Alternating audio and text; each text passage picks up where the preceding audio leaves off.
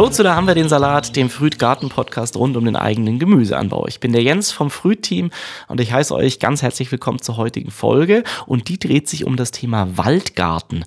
Einige von euch haben diesen Begriff vielleicht schon mal in unserer allerersten Podcast-Folge zum Thema Permakultur gehört. Für andere ist das Ganze Neuland. Wir werden heute auf jeden Fall für Aufklärung sorgen und dafür haben wir heute gleich zwei Expertinnen eingeladen. Das ist auch eine Premiere bei uns im Podcast. Zwei Gäste und diese beiden haben ein Buch geschrieben mit dem Titel Das Prinzip Waldgarten. Die Rede ist von Sandra und Michael Skala. Sie planen und gestalten seit 2011 Gärten mit dem Fokus auf Nachhaltigkeit, Sinnhaftigkeit und Nutzbarkeit. Und ihre Erfahrungen möchten sie gerne mit anderen teilen und bieten deshalb Seminare und Beratung rund um das Konzept des Waldgartens oder zu Englisch auch Food Forest. Was das eigentlich ist und wie das funktioniert, erfahren wir heute von den beiden. Herzlich willkommen, Sandra und Michael. Ja, hi. Hi. Schön, dass ihr da seid. Ihr habt ja schon einige Waldgärten angelegt und zwar auch in unterschiedlichen Breitengraden. Wie viele waren es denn schon und vor allem wo? Also wir selber haben drei eigene angelegt und oh Gott, wie viele Projekte haben wir? Ja, für Kunden haben wir bestimmt uns also Fünf, 15 ja. bis 20 ungefähr, also die wirklich auch aktiv am Laufen sind. Ja. Ja, und in, in Deutschland, in Portugal. Ja. ja. Und äh, ihr lebt gerade auch in Portugal. Genau, wir haben uns hier ein Grundstück gekauft und das ist jetzt unser dritter Waldgarten und dann haben wir uns ein kleines Tiny House gebaut. Ja, und da sind wir jetzt eigentlich seit September dabei. Ja. Sehr schön. Und wie warm ist es gerade? Jetzt ist äh, hier bei uns gerade so 20 Grad Anfang Mai. Ja, schön. Bei uns ist immer so 5 bis 10 Grad wärmer. Ja. Aber wir haben aktuell äh, Wind. Ja, ja. Okay, also was das äh, für Unterschiede hat dann beim Thema Waldgarten zwischen Deutschland und Portugal, da sprechen wir gleich noch drüber. Aber so als Einstieg würde mich mal interessieren, wie ihr zu dem Thema überhaupt gekommen seid. Äh, wie kam es denn dazu? Ja, also wir hatten ähm, in Deutschland vor etlichen Jahren einen Permakulturgarten uns angelegt.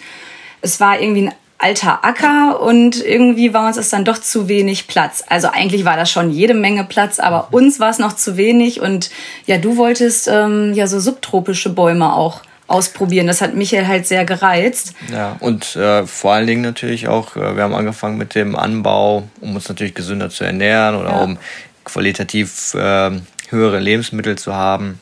Ja, wir haben noch zwei Kinder, da war uns das so ganz wichtig. Damit kam das auch alles. Da wird man ein bisschen bewusster oder beziehungsweise bei uns war das so.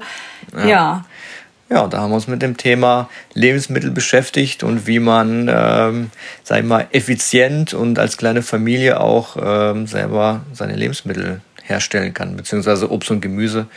Und ähm, ja. ja. Und nachhaltig halt ganz wichtig. Genau, genau. Und dann, klar, war ja der erste Gedanke, ja, wir machen Permakultur, das war ja auch. Ähm, ähm, das lag nah. Ja, das lag nah. Und ähm, aber wir haben viel ausprobiert und äh, darüber hinaus immer mehr Erfahrung gemacht, was geht, was nicht geht und dann so ein bisschen immer auch auf die Natur geschielt und geguckt, ah, drumherum ist Wald, ähm, wie macht die das eigentlich, ähm, wie wächst es da, was, ähm, was kann man sich vielleicht da abgucken, weil man sieht ja so einen Wald, der der floriert ja, der ist ja immer am Entstehen, da ist keiner, der düngt, da ist keiner, der irgendwie Unkraut jätet, da ist keiner, der irgendwie, also in einem, nicht in einem forstwirtschaftlichen Wald, sondern in einem natürlich gewachsenen Wald. Oder in einem Urwald sozusagen.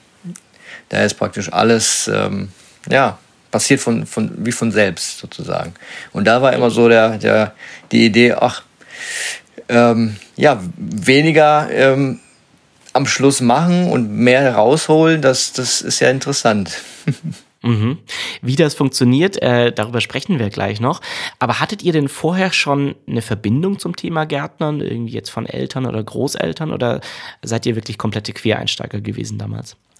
Ja, also ich bin auf dem äh, Hof groß geworden und habe da schon meine Erfahrung mit der Natur gemacht. Also die, die Freiheit und die ähm, ja, einfach das, das Leben in der Natur, das war, das war schön. Aber wir sind dann in eine Stadt gezogen und lange Zeit dann nichts mehr damit zu tun gehabt, so im Großen und Ganzen, aber es, es zieht einen doch wieder dahin.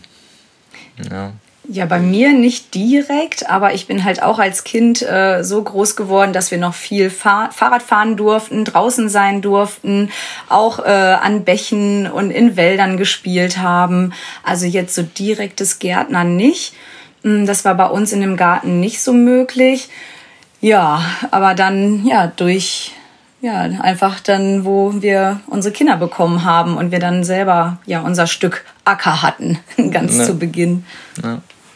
Ja, dann lass uns doch mal ins Thema einsteigen. Äh, Michael, du hast gerade schon angefangen zu schwärmen von so einem natürlichen Wald. Für das bessere Verständnis wäre es vielleicht noch mal hilfreich zu erklären, was genau ist denn ein Waldgarten und wie unterscheidet er sich von so einem traditionellen Garten?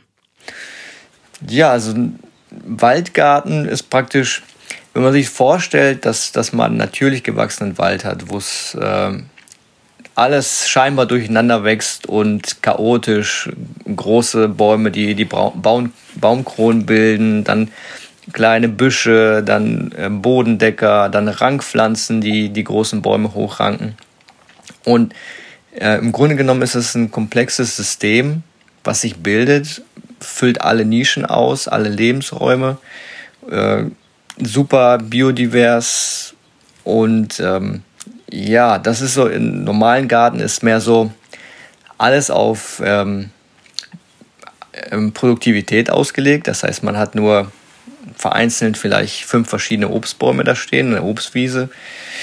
Und ähm, da sozusagen die Prinzipien aus dem Wald zu übernehmen in den Garten Genau, es geht äh, wirklich um die Prinzipien. Also ja. äh, man braucht jetzt nicht ein Stück Wald, also da ist leider oft ein Missverständnis. Man muss sich jetzt kein Stück Wald kaufen und gucken, dass man da jetzt irgendwie einen Garten mit äh, reinbaut, sondern man nimmt die Prinzipien wirklich des sehr engen Pflanzens, dass man alle Ebenen wirklich ausnutzt und so entsteht dann ein waldähnliches ähm, ja, Feeling. Genau, also man nimmt einfach er den Wald als Vorbild und ersetzt die Bäume, die im Wald wachsen, mit produktiven Bäumen. Und es gibt ja nicht nur Apfel, Pflaume und Birne, sondern es gibt ja auch ähm, verschiedenste Obstbäume, die auch verschieden groß werden. Und mhm. da arbeitet man praktisch auch mit den, mit den Höhenverhältnissen, äh, mit Buschformen. Und ja, man erzeugt praktisch einen hochproduktiven Wald, der wirklich Lebensmittel für den, für den Menschen und natürlich auch für, für Tiere liefert. Mhm. Und welche Vorteile bietet so ein Waldgarten gegenüber einem herkömmlichen Gemüsegarten? Ja, es ist so, dass, dass wirklich ähm, im Waldgarten alles ähm, ja, ineinander verwächst sozusagen und das System dadurch stabiler wird. Das heißt, selbst wenn ein Schädling kommt und, sage ich mal, eine Pflaume befällt, hat man noch genügend andere Obstbäume, die dann aber stärker tragen. Das heißt, alles gleicht sich irgendwie viel stärker aus. Und ähm, Nützlinge und Schädlinge, die, die vermehren sich ja äh, explosionsartig dann und sind trotzdem im Einklang. Ja, weil es ist wirklich so ein, es entsteht wirklich eine große Komplexität. Und aus dieser Komplexität ist halt wirklich, äh, wird aus eine Stabilität. Ja, und das ist, das ist das, was das Ziel ist, ist eigentlich wirklich eine hohe Komplexität zu erreichen um es wirklich stabil zu haben. Nehmt uns doch vielleicht mal so ein bisschen mit in euren Garten. Weil ihr sitzt jetzt gerade in Portugal. Äh, wenn man da jetzt rausgeht in euren Waldgarten, wie kann ich mir das vorstellen? Wie sieht das aus? Also vielleicht können wir ja mal so einen äh, virtuellen Gartenrundgang machen mit euch. Ja, erstmal ist es ja ein ganz frisch angelegter Waldgarten. Also die Bäume sind jetzt gerade ganz zaghaft am Sprießen, aber bis jetzt, toi, toi, toi, es haben wirklich alle gut über den Winter geschafft. Da sind wir richtig happy. Also das sieht man natürlich jetzt gerade im Frühling. Ja, und was, glaube ich, erstmal richtig auffällt, ist eine ganz dicke, fette Mulchschicht. Also, genau. wie viele Zentimeter haben wir? Also 30 Zentimeter dicke Mulchschicht. Das heißt, wir haben praktisch den Waldboden als erstes gepflanzt. Ja. Ähm, es gibt zwei verschiedene Ansätze. Wenn man die Möglichkeit hat und die Ressource hat, ähm, Mulch äh, zu organisieren, das heißt organisches Material in Form von Laub, Blättern, gehäckseltem Holz und das praktisch auf den Boden auslegt, dann hat man schon mal ein Prinzip aus dem Wald ähm, praktisch umgesetzt, nämlich diesen Waldboden.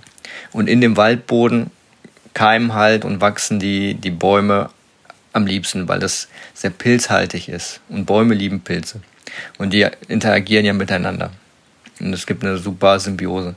Man kann es aber auch anders angehen. Man kann nämlich auch äh, Pionierbäume pflanzen, die Mulchmaterial erzeugen. Das dauert etwas länger, äh, aber Pionierbäume wachsen praktisch auf versandeten Böden, auf kargen Böden, auf felsigen Böden. Und nach und nach kann man die dann schneiden, zurückschneiden sozusagen und diese Äste und Blätter benutzen, um Waldboden zu erschaffen. Und dann nach einigen Jahren, zwei, drei Jahren, kann man dann die ersten ähm, Obstbäume dazu pflanzen. Und man sagt dann, auf einen Obstbaum können bis zu sieben Unterstützerbäume kommen, das heißt sieben Pionierbäume, die man dann nach und nach reduziert. Das heißt, man hat am Anfang 95 Prozent äh, Unterstützerbäume und 5 Prozent produktive Bäume. Und nach und nach wechselt sich das, sodass man am Schluss 95 Prozent Obstbäume hat und 5 Prozent Unterstützerbäume. Und so ist dann praktisch die Evolution äh, in diesem Waldgarten das ist so ein kleiner Prozess. Aber es kommt darauf an, wie viel Input man am Anfang hat. Also das würde dir, glaube ich, auch sofort auffallen. Hier ist nämlich sehr eng gepflanzt. Also noch sind sie ja alle kleiner, die Bäume, aber man sieht natürlich schon, es wird eng. Also ähm, man kann tatsächlich, ähm, wenn dann alles gut gewachsen ist, hier nur mit der Schubkarre durch. Also das ist äh, uns auch ganz wichtig, dass man natürlich nicht mit Erntemaschinen oder großen, ja, ja mit dem Trecker oder so äh, hier lang kann, sondern wirklich ja mit der Schubkarre. Und da haben wir ähm, ich glaube, alle drei Meter, alle drei ist, jetzt Meter ein, ja. ist jetzt ein Baum gepflanzt. Und tatsächlich wird es so sein, dass äh, in fünf Jahren sich alle Baumkronen gegenseitig berühren. Das heißt, dass wirklich kein oder sehr wenig Licht direkt auf den Boden fällt, weil es hier vor allen Dingen in Portugal sehr wichtig ist, äh, den Boden zu schützen, ja. da das Klima sehr extrem ist, da es im Sommer sehr heiß wird und sehr trocken wird. Und da ist natürlich ein Wald optimal, weil die Verdunstung äh, sehr gering dann ist. Desto mehr Schatten ja. man natürlich hat und desto mehr der Boden bedeckt ist mit organischem Material. Ja, wenn du jetzt äh, hier mit uns durch unseren Garten gehen würdest, würde dir auch schon auffallen, dass wir unter den Bäumen was gepflanzt haben. Also noch nicht allzu viel, aber es wächst, wächst aktuell ja Borretsch, es wächst Kapuzinerkresse, ähm, Calendula. Genau, Calendula. Also damit haben wir erstmal angefangen, damit auch ähm, Erdbeeren sollen jetzt noch demnächst kommen, damit wir schon mal ein paar Bodendecker haben und ja, ein paar Blumen Kräuter. Genau. Das heißt, wir nutzen jetzt schon im ersten Jahr den Raum unter den Bäumen aus. Wir dürfen noch keine Starkzehrer pflanzen, da die, die Wurzeln noch sehr ja, klein sind von den Obstbäumen, aber im zweiten Jahr kommen dann Starkzehrer rein und können dann aus dem Schatten der Bäume rauswachsen, wie zum Beispiel Wassermelonen oder eine Zucchini oder eine Gurke. Süßkartoffeln funktioniert super. Ja. ja. Das heißt, wie wird es dann aber in ein paar Jahren äh, aussehen unter den Bäumen? Ja, total vielfältig. Also man kann äh, alles Mögliche dann pflanzen. Kommt natürlich ein bisschen dann auf die Lichtverhältnisse an. Ähm, ja, Knollengemüse funktioniert, Kräuter funktionieren. Muss man natürlich mal ein bisschen gucken, was passt zu der Region auch. Ja, und man pflanzt auch mehrjährige, mehrjährige Sachen drunter und äh, die vermehren sich dann ja auch von selbst weiter. Das ja. heißt, äh, es ist ja auch so, dass man an einer Stelle zum Beispiel die Erdbeeren pflanzt und nach fünf Jahren haben sie sich auch gebreitet auf eine ganz andere Stelle und man wird total oh. überrascht. Man geht dann durch den Waldgarten und sieht, oh, hier wachsen ja jetzt unsere Walderdbeeren oder unser ähm, Waldmeister, den haben wir ja ganz woanders gepflanzt. Und so praktisch verselbstständigt sich das System irgendwann. Und das ist das Wunderbare daran, dass irgendwann die Natur praktisch übernimmt. Und man ist am Schluss nach fünf, nach sechs, sieben, zehn Jahren nur noch praktisch, äh, ja, macht eine tolle Erfahrung und äh, erntet und mhm. ist praktisch Begleiter und Zuschauer und ja, dann, dann wechselt sich das auch von am Anfang viel Energie reinstecken, in, also mhm. Waldboden einarbeiten, Bäume pflanzen. Und man nimmt sich dann immer ein Stück weit zurück und die Natur übernimmt dann. Natürlich wird es nicht weniger Arbeit, da man dann viel mit Ernten auch beschäftigt hm. ist. Ja, das ist ja schöne Arbeit. Ja. ja. Natürlich auch immer noch auf die Bäume gucken, vielleicht ne, mal ein paar Bäume dann ersetzen, zurückschneiden. Also das sind natürlich dann auch noch weiter so die Arbeiten, die ja anfallen. Ähm, ja. ja.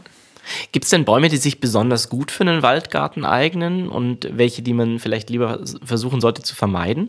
Ja, ähm, die Walnuss, die sollte man eher vermeiden. Also die mag es nicht so gerne in Gemeinschaften. Ja, die ähm, steht gerne für sich alleine. Einzelgänger. Ja, ja, genau. Aber ansonsten, ja, es gibt, ähm, es ist pauschal kann man das nicht so genau sagen, weil es gibt viele verschiedene Böden. Selbst bei uns hier ist zehn Meter weiter ein anderer Boden äh, und dann schafft es zum Beispiel eine Gemeinschaft besser unter, ähm, was eine bessere Bedingung hat, was den Boden angeht. Zum Beispiel, weil Walnüsse, wenn sie in Stress geraten und ähm, Wassermangel haben, dann können sie andere Bäume um sich herum praktisch mit ihrem, ähm, naja, mit ihren Hormonen abtöten, wenn sie unter Stress geraten. Und das passiert sehr, sehr selten, aber es kann passieren. Vor allen Dingen hier, da, da im Sommer sehr viel Stress auf die Bäume einwirkt. Ne? Aber zum Beispiel in Deutschland haben wir auch generell, also da haben wir auch viel Vielfalt äh, gepflanzt. Ne? Also ja. Pflaumen, Kirsche, Apfel, Birne. Also so, mhm. das, ja, es funktioniert ganz gut. Ja. Das heißt, ihr habt aber auch einfach ausprobiert und geschaut, was funktioniert und was nicht. Und dabei äh, hat halt auch mal was nicht funktioniert, oder? Ja, auf jeden ja. Fall. Wir haben äh, natürlich aus den Misserfolgen sehr viel lernen dürfen und das ist natürlich auch das Schöne daran. Und wir durften auch sehr viel ausprobieren und ähm, am Anfang haben wir Sachen aneinander gepflanzt, die halt nicht gepasst haben, die dasselbe Wurzelsystem hatten, die dieselben Licht- und Wasserbedürfnisse hatten. Und dann haben wir gesehen, ah, wenn wir aber einen anderen Baum pflanzen, der ein Flachwurzler ist und der andere ist ein Tiefwurzler, der andere braucht Wintersonne, der andere Sommersonne und oder andere Bedürfnisse einfach an den Boden, dann kannst du praktisch viel mehr, viel enger pflanzen und hast praktisch dieselben, denselben Ernteerfolg und dann unterstützen sich die Bäume noch gegenseitig im positiven Stress, wenn sie näher dran stehen, haben sie positiven Stress und wachsen auch viel schneller. Mhm. Ja, bei uns war das wirklich, wir haben ganz viel ausprobiert. Also wir wollten gar nicht, also wir hatten angefangen auch mit Lesen. Und dann waren das aber so viele Infos und dann hat man einfach eine geballte Ladung ähm, Theorie.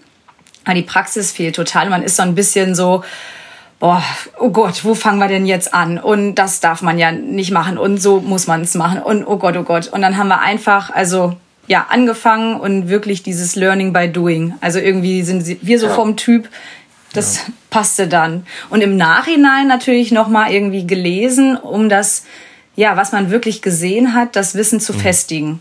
Ja. Und ähm, könnt ihr euch damit jetzt selbst versorgen? Also vielleicht, dass man auch mal eine Vorstellung kriegt, wie viel Fläche man da braucht und ähm, was da an Ertrag dann rumkommt. Könnt ihr dazu mal was erzählen? Ja, also in Deutschland haben wir ja, ich glaube jetzt ähm, knapp bis also wir haben das Grundstück ist 2000 Quadratmeter, aber wir haben nur ein Drittel davon bepflanzt mit Obstbäumen, intensiv mit Obstbäumen, ja. im Waldgarten sozusagen. Und auf diesem Stück sind dann 60 Obstbäume ungefähr. Und dazu kommen noch bestimmt 120 Bärensträucher und darunter noch bestimmt 300 Gemüsepflanzen. Das heißt, auf, ich glaube, das sind dann, weiß nicht, vielleicht 600, 700, 700 Quadratmeter ist wirklich eine geballte Ladung an Power und Energie, die da drin ist. Und ich habe mir das mal ausgerechnet. Also an Obst und Gemüse äh, wird es einer Großfamilie, also wir haben eine große Familie in Deutschland, ähm, also die, daran wird es nicht mangeln. auf jeden Fall nicht. Bei 700 Quadratmetern. Und es geht auch auf, auf kleinerem Raum natürlich für ein, zwei Personen, eine kleine Familie. Ja, das ist schon erstaunlich, wie viel Ertrag eigentlich äh, abfällt. Schon nach kurzer Zeit auch. Also in Portugal dachten wir äh, in unserem ersten Waldgarten, das dauert alles viel länger. Und da hatten wir nach dem dritten Jahr, also waren wir ganz schön am struggeln mit dem Einkochen und Einmachen, ja. weil wir es selber gar nicht mehr essen konnten in der kurzen Zeit, bevor es dann schlecht wurde. Wir haben auch ganz ja. viel abgegeben. Ähm, auch jetzt mit unserem ähm, Gemüse hier, wir versorgen zwischendurch immer unsere Nachbarn schon mit und äh, was sind so die wichtigsten Unterschiede zwischen dem Waldgarten in Portugal und in Deutschland? Naja, in Portugal ist, sind die Fehler ähm, sehr viel offensichtlicher, weil wirklich der, das, die Systeme hier fragiler sind. Der Boden ist fragiler, der trocknet viel schneller aus. viel weniger Humus, viel weniger Wasser. Das heißt, hier lernt man wirklich sehr schnell äh, den Boden zu bedecken, äh, richtig zu bewässern, äh, richtig äh, Schatten zu erzeugen. All solche Sachen. Kleine Fehler sind hier, haben eine große Wirkung. In Deutschland ähm, verzeiht der Boden gut, weil er oft relativ feucht ist. Es gibt mehr Bodenlebewesen. Äh, mehr Bodenlebewesen. Die, die Energie steckt in Deutschland im Boden. Und in Portugal steckt die Energie in der Sonne. Und das sind praktisch die Hauptunterschiede, die man beachten muss, wenn man in diesen Regionen anpflanzen möchte.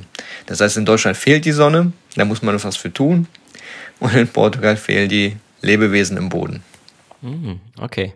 Ähm, jetzt kann ich mir vorstellen, vielleicht wirkt so ein Garten recht chaotisch, wenn er dann mal ein paar Jahre gewachsen ist. Aber ich vermute, dass dafür die Planung äh, umso detaillierter ist im Vorfeld, damit das am Ende so funktioniert.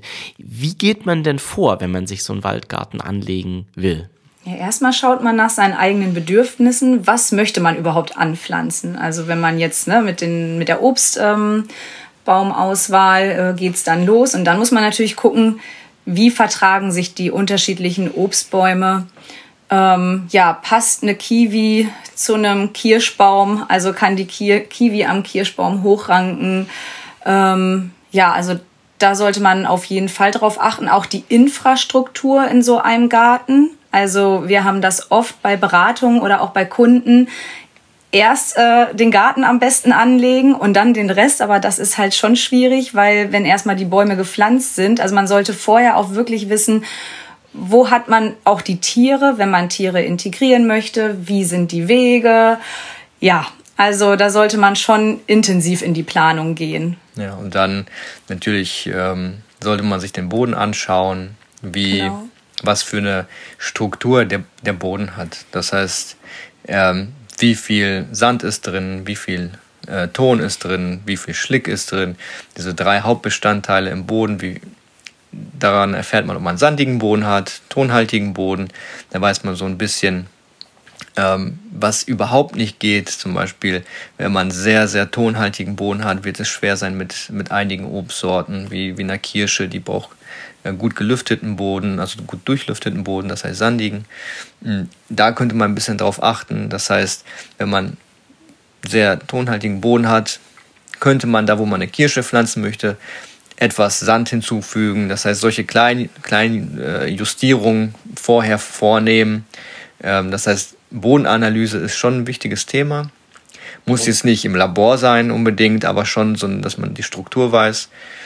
Und ähm, Orga ja. ja. und ja, organisches Material erzeugen wir sowieso selber dadurch. Das heißt, das spielt jetzt eine untergeordnete Rolle, das organische Material, weil das kommt sowieso auch wenn keins da ist am Anfang. Das, das wollen wir ja aufbauen und erhalten.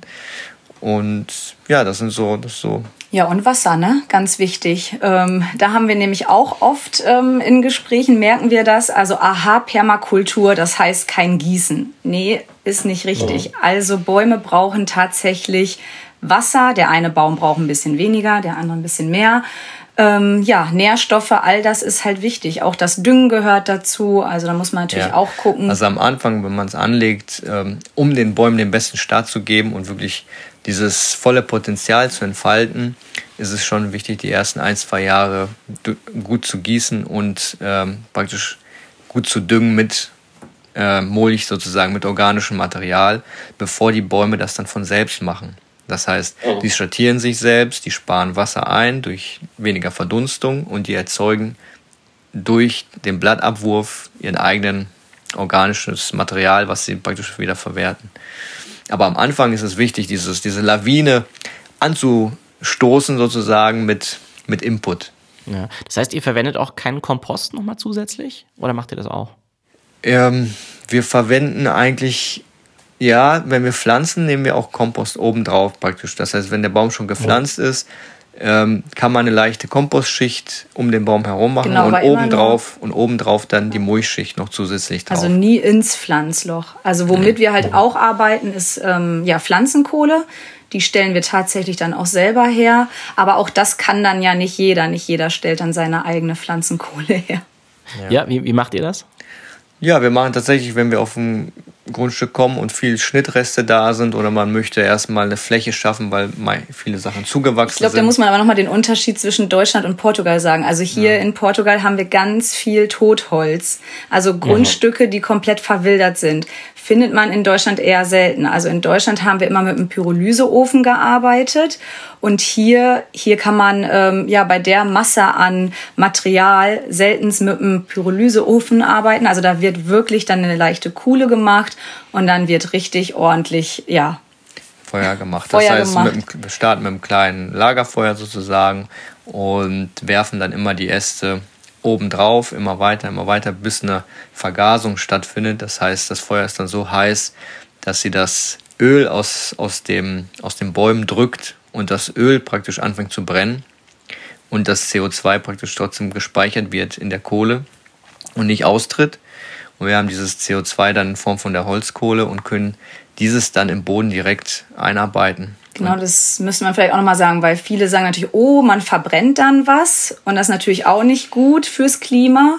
Ähm, aber man lässt ja das Holz nicht komplett zur Asche werden. Also es ist wirklich dann in der Holzkohle gespeichert. Genau, man muss halt zusehen, dass das Öl aus dem Holz kommt. Und daran erkennt man, ob eine Holzkohle gut ist, erkennt man daran, wenn du sie in den Händen reibst und dann das Schwarze nur mit Wasser abwaschen kannst, dann war kein Öl mehr da.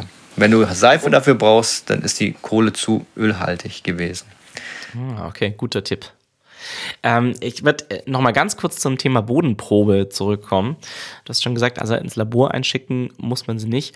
Aber vielleicht könnt ihr auch noch mal kurz erklären, ähm, ich weiß, es gibt so einen Wasserglastest sozusagen, oder ich weiß nicht, wie ihr es macht. Also wie stellt man denn fest, wie sandig oder wie lehmig der eigene Boden ist?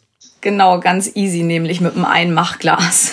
Ja, ja da füllt man einfach ähm, die Erde ein, am besten unterhalb äh, der organischen Schicht, also unterhalb des Humus, nimmt man praktisch den mineralischen Boden auf. Das ist ganz wichtig, weil äh, es ist auch viel Unkenntnis da, was Boden eigentlich ist. Viele äh, denken, dass organischer Boden, dass das der Boden ist, worin Bäume wachsen, aber das stimmt nicht. Bäume wachsen im mineralischen Boden, das heißt in Quarz.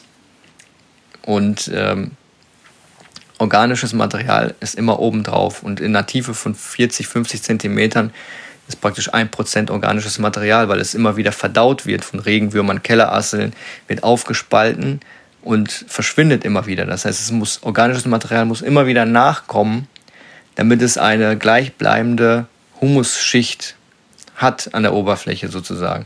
Wenn nichts mehr nachkommt von oben, dann verschwindet diese Humusschicht irgendwann die wird verdaut, vollständig, verkompostiert, bis Wasser und CO2 überbleiben.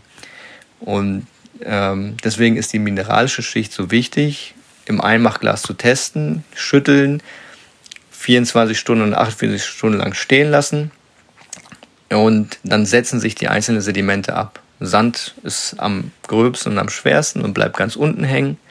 In der Mitte ist dann Schlick, das ist praktisch feiner Sand.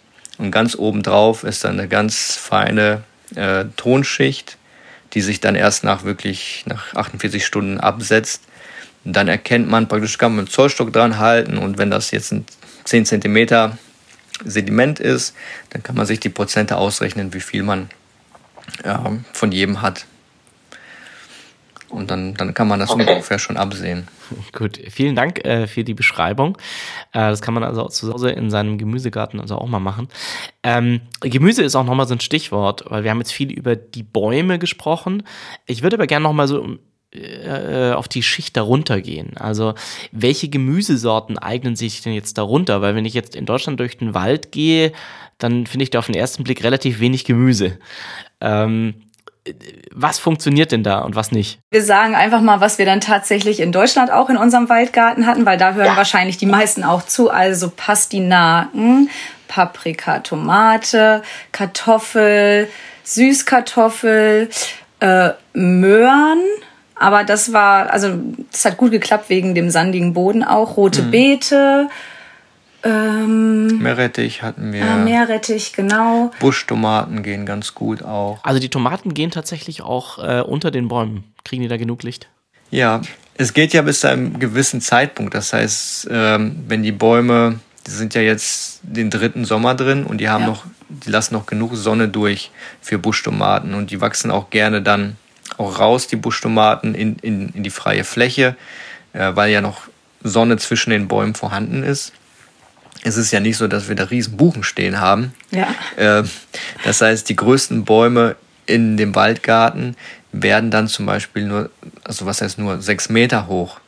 Darunter kommen dann die Schichten, zum Beispiel ein Apfelbaum im, im Waldgarten wird dann nur drei Meter hoch. Und den kann man regulieren in Form vom Schnitt, verwendet das Holz wieder zum Mulchen natürlich und reguliert so, äh, so die Höhe. Ja, und dann hat man hau- auch Stellen, wo Lichteinfall ist und da muss man natürlich gucken, ah, wo viel Licht ist, da pflanze ich eine Paprika hin oder da pflanze ich eine Wassermelone hin. Wir hatten auch Wassermelonen in Deutschland. Kürbisse ist mir noch eingefallen. Äh, Wir hatten Spinat. Spinat. Da hatten wir genau. nämlich jetzt, also man kann auch Lichtungen super nutzen. Ne? Also ich meine, jetzt hatten wir, wie Michael schon gesagt hat, äh, noch viel mehr Lichteinfall. Da konnten wir auch ein bisschen dann eine Reihe in Reihe pflanzen. Da hatten wir dann eine ganze Reihe äh, Spinat. Wir hatten, ja, wir haben, Wir haben ähm, auch viele Samen wild, wild ausgesät. Ja. Einfach auf den Waldboden gelegt, eingehakt, in den Mulch eingehakt und geguckt, was kommt. Also Radieschen sind unendlich viele gekommen. wir haben auch Zwiebeln, Knoblauch. Ja, also irgendwie je, jede Menge Ja. eigentlich. Also viel, was man ja in Deutschland auch im normalen Gemüsebeet Ja. anpflanzen kann. Aber ja, es ist halt so, dass man dann da durchgeht und dann wirklich sieht, äh, wow, das ist gekommen und das ist hier und hier war zu wenig Sonne, das ist, das ist, das hat nicht so viele Früchte, Ja. aber das ist nicht so entscheidend. Was war denn die größte Überraschung? Äh, die Kartoffeln im Mulch. Genau. Wir haben einfach Kartoffeln in, in die Mulchschicht geworfen und dann, also ein bisschen Mulch weggemacht, reingepackt die Kartoffeln und dann wieder zu. Wir haben die nicht angehäufelt, nichts. Also es war auch ein Versuch und wir waren recht erstaunt, ja, dass wir eine ganz gute Ernte hatten. Ja. Hätten wir gar nicht mit gerechnet. Weil das Schöne war, dass die Kartoffeln sich ja, wenn sie in Erde gepflanzt sind, sich hochdrücken. Weil der Boden schwerer ist als die Kartoffel und die Kartoffel drückt sich nach oben und dann wird sie grün, wenn sie das Licht berührt. Das heißt, man sollte schon anhäufeln, damit die nicht grün werden, die Kartoffeln. Natürlich gibt's dann auch eine größere Ernte, aber überwiegend häufelt man an, dass sie nicht oben rausgucken. Und beim Mulch ist es so, das Mulch ist aber leichter als die Kartoffel. Das heißt, die Kartoffel drückt sich nicht hoch, sondern die wächst nach allen Seiten. Und äh, die Wurzeln, die verzweigen sich in den Mulch ähm, so intensiv, weil da so viel Flüssigkeit, also Feuchtigkeit gespeichert ist in dem Mulch. Ähm, wir hatten wirklich eine wunderbare Ernte. Aus einer Kartoffel hatten wir 30 neue Knollen und das war ähm, Wahnsinn. Und die waren saftgefüllt, die Blätter, sodass nicht mal der, ähm, der Käfer, der Kartoffelkäfer, Der Kartoffelkäfer, der, genau, der ist ja. er, ertrunken an den Blättern, die er gegessen hat. Die waren ihm zu feucht. Das heißt, er ist zum Nachbarn gegangen äh, und, Ja. und hat da die halbtrockenen Blätter gegessen. Den haben wir beim Aufsammeln beobachtet, den Nachbarn. Okay, das ist bis jetzt der beste Tipp gegen Kartoffelkäfer, den ich bis jetzt gehört habe. Okay. ja, Schädlinge befallen wirklich ähm, viele, ähm, ja, viele Gemüsesorten, die halt irgendwo schwächeln in irgendeinem Bereich. Ne? Natürlich. Äh, das ist auf jeden Fall etwas, was Arbeit spart, dann offensichtlich. Ähm, auf den Punkt wollte ich noch mal ein bisschen kommen. Welche Pflege ist denn notwendig? Weil ich weiß, Permakultur heißt ja oftmals auch, ja, ich habe am Anfang sehr viel Arbeit und dann irgendwann ist das so ein Sorglosgarten. Du meintest jetzt vorhin, naja, es ist schon noch Arbeit, aber welche Aufgaben fallen denn jetzt eigentlich an? Und vielleicht auch, was ist der Unterschied zu einem herkömmlichen Gemüsegarten? Also die wichtigste Arbeit ist tatsächlich das ähm, Shop and Drop. Das heißt das Schneiden und das Mulchen.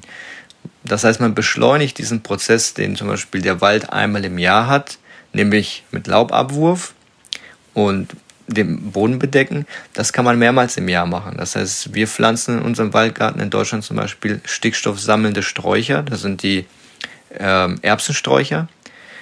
Die haben Eiweiß in den Blättern und die haben Knöllchenbakterien an den Wurzeln. Und zur Sommerzeit schneiden wir die Sträucher, nehmen die Blätter, die eiweißhaltig sind, und mulchen damit die Obstbäume. Und die Regenwürmer lieben diese Blätter, verwerten die natürlich und die Wurzeln geben dann den Stickstoff frei an die Obstbäume, wenn wir schneiden. Das heißt, das ist eine an die Kräuter, an das an die- Gemüse, genau. ne? Und das ist eigentlich die Hauptarbeit, durchzugehen und praktisch ähm, organisches Material zu generieren, totes, aus lebendigem, totes Material machen, was verdaut werden kann. Das ist so, man beschleunigt diesen Prozess, der eigentlich einmal im Jahr stattfindet und kann es wirklich mehrmals im Jahr machen. Das heißt, das heißt, man hat ein dreimal schnelleres, äh, schnelleren Bodenaufbau zum Beispiel. Unterschied ist auch noch, ähm, man gräbt nicht um. Also man lässt wirklich äh, die ganzen Boden, Lebewesen, das ganze System, also auch die Pilze, die sich halt unterhalb ähm, verbreiten, das lässt man alles in Ruhe. Man schiebt halt wirklich immer nur Mulch an die Seite, setzt, wenn man jetzt dann neues Gemüse pflanzt oder sein Saatgut, schiebt man ein bisschen Mulch weg, setzt es rein, macht es wieder leicht drauf. Und ähm, da muss man jetzt nicht, weil wir haben auch hier einen Gemüseacker, also äh, auch als Versuchsfeld. Und da muss man auch zwischendurch immer mal wieder ähm, ja alles umflügen. Ja, wir haben hier nämlich äh, das Problem, dass wir nicht genug organisches Material haben. Ja. Und ähm, deswegen müssen wir, ab und, müssen wir ab und zu die Erde hier auflockern. Wenn eine Mulchschicht vorhanden ist, ist, die, ist der Boden von Natur aus schon durchlüftet und locker durch die ganzen Mikroorganismen, die natürlich ständig am Wirken sind. Ja. Ähm, dieses Thema Ökosystem und Umweltaspekte würde ich vielleicht nochmal gerne anschneiden. Also Diversität dieses Ökosystems, das da entsteht, ist ja äh, eine ganz wichtige ähm, Sache. Welche Rolle spielt denn diese Vielfalt und kann man die irgendwie gezielt fördern? Ja, das ist total wichtig, Vielfalt. Also darum ähm, sehen wir auch immer zu, dass wir ja ganz viel reinbringen in den Garten, auch wirklich an Kräutern, ähm, an Blumen, also wirklich die auch was für die Insekten bringen. Also jetzt ne, nicht irgendwelche Zierpflanzen. Ähm, ja. Ja, man kann sich wirklich äh, man kann wirklich staunen über die Natur, wenn man da ein bisschen, ähm, sag ich mal, der entgegenkommt, dann kommt sie ja tausend Schritte äh, zurück entgegen, weil du pflanzt verschiedenste Sorten und dann siehst du auf einmal, dieses Insekt habe ich ja noch nie gesehen. Aber was hatten wir mit den Marienkäfern zum Beispiel? In dem ersten Jahr, wo wir gepflanzt hatten, da haben wir noch so viele Blattläuse gehabt. Ne? Genau, genau. Und wir haben die Marienkäfer angelockt mit der Calendula und dann ja, hatten genau. wir sehr viele Marienkäfer die dann die Blattläuse gegessen haben. Und das ist das Schöne zu sehen, wie sich das dann, erst kommen viele Schädlinge, dann kommen mhm. übermäßig viele Nützlinge und irgendwann nach Jahren gleicht sich das aus. Ja, genau, ja. es kommt die Waage. Ja, dann kommt die Waage, dann, dann sehen die Vögel, ah, es gibt diese Insekten, die fangen an zu nisten in der Nähe. Das haben wir aktuell. Also bei uns äh, fangen jetzt die Blauelstern an, äh, wirklich ja. massiv zu nisten. Die haben schon die Bäume hier ausfindig gemacht. Die wissen, im nächsten Jahr kommt hier das Obst. Ja, und die, die sehen auch, die, die Heuschrecken kommen hier ja. mit hin, weil die Heuschrecken essen gewisse Blätter, dann wissen die, die Vögel, ach, hier gibt's Heuschrecken. Das heißt, alles beginnt hier mit einzuziehen. Um, die, die helfen uns ja natürlich alle. Auch, auch die Schädlinge, die vermeintlichen mhm. Schädlinge, die helfen uns ja auch, irgendwie die Nützlinge mit anzulocken. Aber die können ja? einen fertig ja. machen. Also wenn man jetzt natürlich dann äh, Brokkoli pflanzt und dann kommt so eine Heuschreckenplage oder in Deutschland sind ja auch viel Schnecken. Wir haben ja aktuell massiv mit Ameisen zu kämpfen. Da müssen wir immer gucken, dass das Saatgut schneller keimt, als die Ameisen es wegtragen können. Also es ist natürlich schon auch manchmal ein bisschen man muss sich in Geduld üben. Ja. Also es ist nicht immer einfach, weil wenn man natürlich irgendwas pflanzt, dann hat man ja schon auch die Erwartung, ich denke mal, es ist bei den meisten so, man möchte das ja auch ernten. Also man muss ein bisschen ja, gucken, mhm. ja, ist halt auch viel Arbeit. Also ich glaube, man muss halt Geduld, in Geduld sich üben und teilen lernen. Also ja. das ist auch nochmal so ein Punkt. Ja. Und manchmal, die Natur, die, die braucht halt ab und zu mal ein bisschen länger, aber wenn sie dann kommt, dann überrascht sie einen doch sehr. Und ähm, ja, das ist total wichtig, dann so, ein, so eine Biodiversität zu haben, weil das wirklich, äh, also man kann sich ja gar nicht vorstellen, wie wichtig das sein kann. Bäume, Wald, Pflanzen, Insekten, was das für Auswirkungen für das Klima hat. Ja. Das wollte ich jetzt auch wissen. Also seht ihr das Waldgärtnern auch als ein Prinzip für das Gärtnern der Zukunft, gerade wenn wir an äh, den Klimawandel denken? Definitiv. Also es ist dieses Waldgartensystem ist eines der produktivsten Lebensmittelsysteme, die es gibt tatsächlich. Also ja. äh, man muss es natürlich, der Mensch muss halt nur wirklich dann vielleicht von der Denkweise runterkommen, dass man, ähm, also es ist natürlich einfach mit Erntemaschinen über die Felder zu fahren. Ähm, ja, es ist ein ja. andere, auch das Ernten ja, wird der, anders, muss anders gestaltet werden, mhm. weil es ist natürlich nicht, dass es in Reihe ähm, dann irgendwie geerntet werden kann. Ja, das Problem ist, bei der konventionellen Landwirtschaft wird halt ein Faktor nicht mit einbezogen, nämlich der Humusaufbau. Ähm, das ist ja auch Produktion. Und das gehört mhm. und äh, Produktion von Insekten, von Vögeln, von also diese ganze Biodiversität, die entsteht, das ist ein das ist Energie, die entsteht. Und im Waldgarten wird das dazugezählt und deswegen ist es mit das produktivste System. Es geht nicht darum, auf einem Hektar so und so viele Kartoffeln zu ernten. Es geht darum, auf einem Hektar so viel mehr, was die Natur bietet, zu produzieren.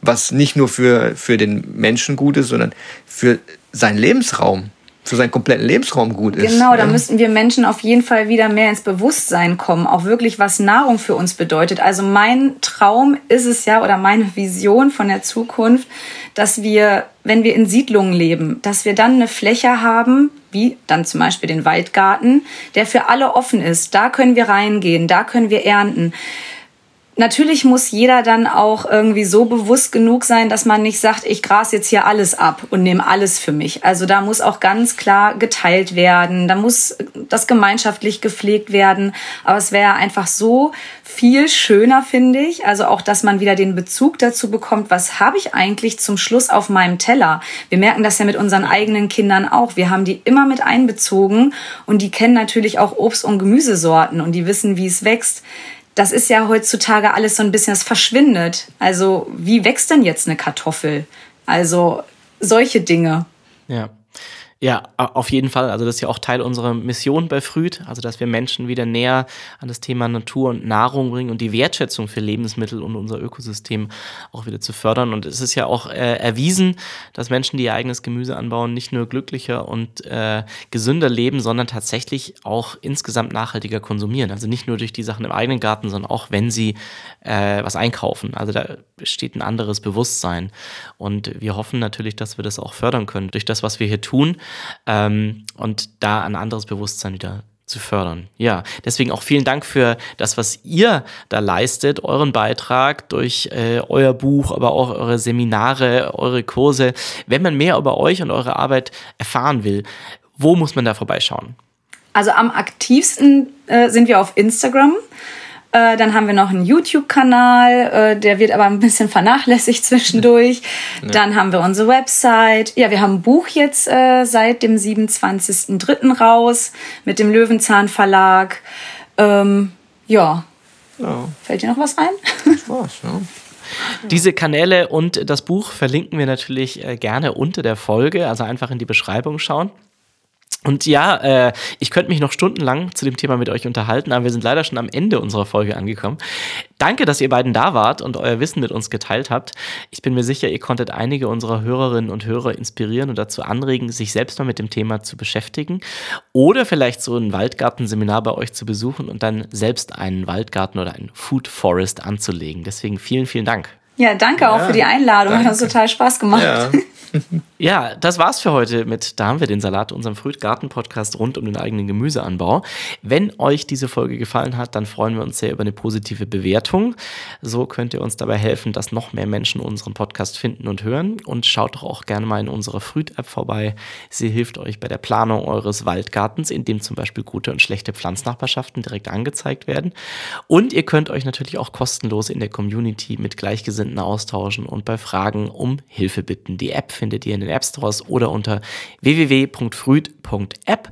Und wenn ihr Fragen oder Anregungen zum Podcast habt, schreibt uns gerne eine Mail an hello at früd.app. Und ansonsten wünschen wir euch wie immer viel Spaß beim Gärtnern und bis zum nächsten Mal. Tschüss.